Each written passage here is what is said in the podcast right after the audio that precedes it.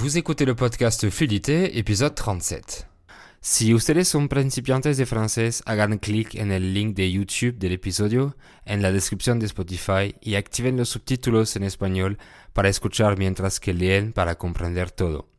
If you're a beginner in French, you can click on the YouTube episode link in the Spotify description to listen while reading the English subtitles so that you can understand everything. Si vous comprenez déjà bien le français, vous pouvez aussi cliquer sur le lien de mon site dans la description pour avoir la transcription écrite et gratuite de l'épisode. Dans cet épisode, on va parler d'astuces d'apprentissage. On va voir 5 habitudes que vous devez adopter dans le but de parler français. Alors, restez à l'écoute. Salut, moi c'est Fabien Saucé. Je suis français, polyglotte et j'ai appris plusieurs langues tout seul. Donc j'ai mis mon expérience et ma passion au service des autres en devenant professeur de français et en créant une méthode unique d'apprentissage. Et vous écoutez le podcast qui vous donne toutes les astuces nécessaires pour parler français couramment. Bienvenue dans le podcast Fluidité. Bonjour et bienvenue dans ce 37e épisode. Dans l'épisode précédent, je vous racontais que c'était notre dernière semaine chez mes beaux-parents. Donc mardi dernier, on a déménagé à Querétaro. D'ailleurs, je vous en dis pas plus maintenant parce que j'ai filmé notre déménagement et je vais faire un vlog sur ma chaîne YouTube. Donc si vous n'êtes pas encore abonné à la chaîne, le lien est dans la description de l'épisode. Dernièrement, sur mon compte Instagram, j'ai publié un carrousel qui vous montre les 5 habitudes à avoir si votre objectif est de parler français. Et oui, c'est bien votre but puisque c'est la compétence active que vous devez développer en premier. Alors beaucoup de méthodes vous apprennent à écrire avant de vous apprendre à parler, alors que tous les humains font exactement l'inverse avec leur langue maternelle. On apprend d'abord à parler, et ensuite on apprend à écrire quand on a un niveau minimum vital d'expression orale. J'ai jamais vu quelqu'un qui sache écrire parfaitement sans savoir parler sa langue natale, euh, sauf dans le cas des malentendants malheureusement. Donc je vous conseille de vous aider de la lecture de transcription ou de sous-titres quand vous écoutez du contenu. C'est la façon la plus efficace pour développer votre compréhension orale votre compréhension écrite et donc votre capacité à parler. Donc c'est pour ça que je mets la transcription écrite de tous les épisodes du podcast sur mon site podcast.lefranchuté.com. Parce que parler est le résultat de l'acquisition euh, quantitative et qualitative de la langue, et je vais vous dire ce que vous devez mettre en place pour être le plus efficace possible dans votre apprentissage. On va rentrer plus en détail que la publication Instagram aujourd'hui. La première habitude, c'est d'apprendre tous les jours. Pour avoir de bons résultats, on a besoin de régularité. Euh, que ce soit pour jouer du violon, parler une langue, apprendre à marcher, réussir son examen de fin d'année, etc. Mais de nos jours, on aime l'intensité et les résultats immédiats euh, plus que la régularité. On va savoir quel jour on aura terminé, le temps que ça va prendre, et souvent, on veut le résultat euh, tout de suite. Donc c'est très dur d'accepter que le résultat se verra pas immédiatement et qu'il va falloir attendre longtemps avant d'atteindre son objectif. Mais si vous voulez durer dans le temps, il faudra obligatoirement faire de petits pas réguliers. Alors pourquoi on a besoin de régularité?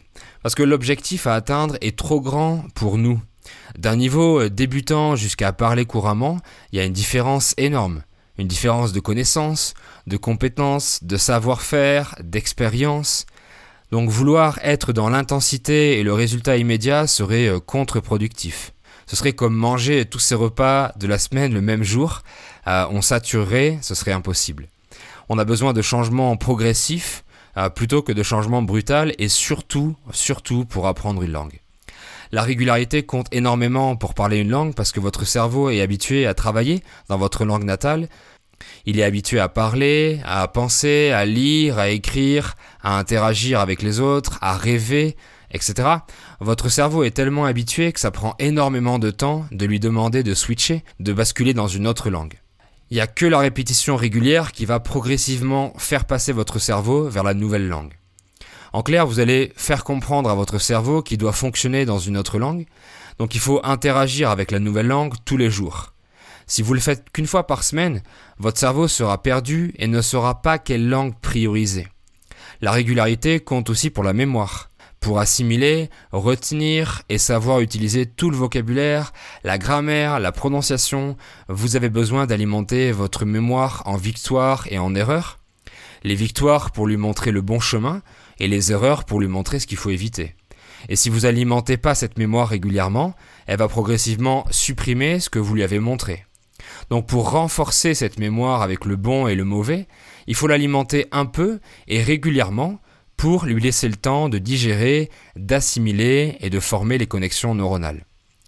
Donc faites quelque chose en français tous les jours et on va voir en détail quoi faire dans les autres habitudes. Et si vous vous dites aujourd'hui euh, j'ai pas le temps, vous allez perdre encore plus de temps à cause du manque de régularité. Si vous laissez quelques jours sans faire une activité en français, vous allez déconstruire très rapidement ce que vous aviez construit. Donc pensez à dédier quelques minutes par jour pour votre apprentissage de la langue. La deuxième habitude, et j'en ferai un épisode ou une vidéo spéciale, c'est l'écoute. Je viens de dire que vous devez faire une activité au minimum une fois par jour. celle que vous devez mettre en priorité, c'est l'écoute. Des dizaines de recherches scientifiques ont été faites, notamment par euh, Stephen Krashen, et elles prouvent toutes que la seule façon d'acquérir une langue, c'est grâce à l'écoute de contenus compréhensibles qui nous intéressent. C'est la seule façon. C'est exactement comme ça que chaque humain a appris sa langue natale, et c'est exactement comme ça qu'on peut apprendre une langue étrangère. Chacun possède le même système d'apprentissage des langues, chacun est capable de parler n'importe quelle langue du monde. Il n'y a aucun don spécial pour apprendre telle ou telle langue. Euh, tout est une question d'immersion auditive. C'est pour ça que quand on vit dans le pays, ça marche beaucoup mieux. Ceux qui vous disent qu'il faut être intelligent ou spécial pour apprendre une langue, c'est complètement faux. Il faut juste savoir comment faire. De la même façon qu'il n'y a pas besoin d'une intelligence particulière pour apprendre une chanson par cœur, il suffit de l'entendre des dizaines de fois pour la mémoriser. Il faut juste un cerveau en fonctionnement normal et une bonne stratégie. Parler la langue est le résultat de l'acquisition de la langue. Parler est juste le fait de copier ce qu'on écoute. Un enfant n'invente pas ce qu'il dit, il répète ce qu'il entend tout simplement. Même si vous changez de région, vous allez changer d'accent en écoutant celui de votre environnement. Donc le cerveau est capable de s'adapter à tout s'il est suffisamment immergé. Si un enfant va pas à l'école, il pourra parler, il pourra exprimer ce qu'il veut, un enfant qui va à l'école pour étudier la grammaire sera meilleur, bien sûr. Mais en fait, on apprend notre langue natale inconsciemment à 95%. C'est pour ça que c'est difficile pour un natif de vous expliquer comment fonctionne sa langue si la personne n'est pas professeur, parce qu'on apprend tout inconsciemment. Un natif va vous dire, bah, je sais pas t'expliquer, mais on dit comme ça. En fait, ça veut dire, je répète ce que j'ai entendu de mes parents, de mes proches, etc.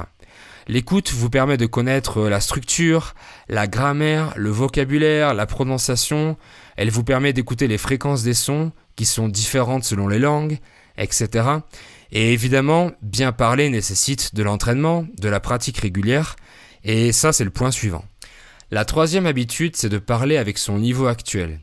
Parler est l'une des compétences les plus difficiles, même dans notre langue. C'est parfois dur de bien parler, à cause du stress, de la fatigue, de la timidité, etc. Et en plus, il faut trouver les bons mots au bon moment, la bonne intonation, etc. Donc c'est encore plus difficile dans une autre langue où tout est différent. C'est pour ça que c'est important de commencer à parler le plus tôt possible. Euh, vous n'êtes pas obligé de faire de longues phrases tout de suite. Si vous êtes débutant, vous pouvez juste dire des mots sans faire une phrase. Par exemple, les salutations, euh, bonjour, merci, euh, pardon, excusez-moi, c'est déjà mieux que rien. Exactement comme les bébés qui commencent par des mots simples comme euh, maman, papa, euh, parce qu'ils veulent s'exprimer tout simplement.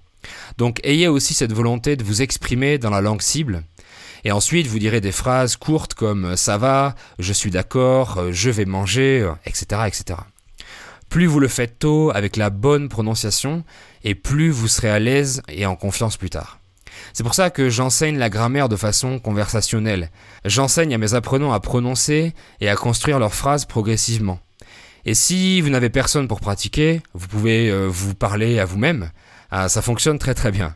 En faites-le quand vous êtes seul pour pas avoir l'air bizarre quand même. Donc vous pouvez vous raconter votre journée, ce que vous avez fait hier, ce que vous allez faire demain, etc., etc. Et essayez d'ajouter un peu de difficulté chaque jour, et c'est l'habitude numéro 4. Sortez de votre zone de confort tous les jours. L'apprentissage se fait seulement quand on va chercher des choses nouvelles. Mais l'inconnu fait peur en général. On n'ose pas s'aventurer parce qu'on a peur de l'erreur. On a peur de se tromper, on a peur du ridicule. Ou alors on sait que ça va être difficile, donc on a la flemme de faire des efforts. Chaque jour, essayez de faire des activités qui ont 20% de difficulté, et c'est ce 20% de difficulté qui va fournir 80% des résultats. Par exemple, quand vous écoutez du contenu quotidiennement, faites en sorte de comprendre environ 80% pour laisser votre cerveau résoudre tout seul les difficultés. Autre exemple, avec mes apprenants et à chaque session, je leur demande de construire des phrases avec un temps ou une construction qu'ils n'ont jamais utilisée. Le cerveau a besoin d'être alimenté par ces nouvelles choses pour se rappeler du bon et du mauvais. Donc mes apprenants savent que ça va être difficile, mais ils savent aussi qu'ils apprennent énormément. Et c'est le rôle d'un professeur ou d'un coach d'ailleurs, de connaître le niveau de son apprenant et de le pousser dans la difficulté. Et généralement, ils me disent qu'ils sont euh, très fatigués après la séance, après la session. Ah, c'est parce que leur cerveau a beaucoup travaillé et le cerveau consomme beaucoup d'énergie. C'est l'organe qui consomme le plus d'énergie dans le corps humain. Donc si vous faites des choses qui sont trop faciles tout le temps, vous perdrez du temps. Euh, si une application vous demande de choisir une image en relation avec le mot euh, pomme, c'est peut-être trop facile en fait. Et vous gagnerez du temps, même si vous vous trompez dans la difficulté. L'erreur est beaucoup plus bénéfique que le fait de ne rien faire, que le fait de ne pas aller chercher la difficulté.